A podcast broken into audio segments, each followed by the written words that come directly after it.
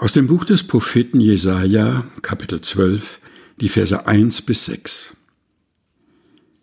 Zu der Zeit wirst du sagen, ich danke dir, Herr.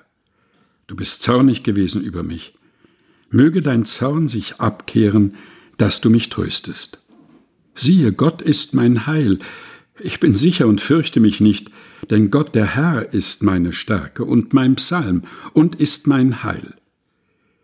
Ihr werdet mit Freuden Wasser schöpfen aus dem Brunnen des Heils. Und ihr werdet sagen zu der Zeit, Danket dem Herrn, rufet an seinen Namen.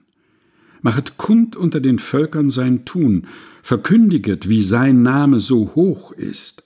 Lob singet dem Herrn, denn er hat sich herrlich bewiesen. Solches sei kund in allen Landen.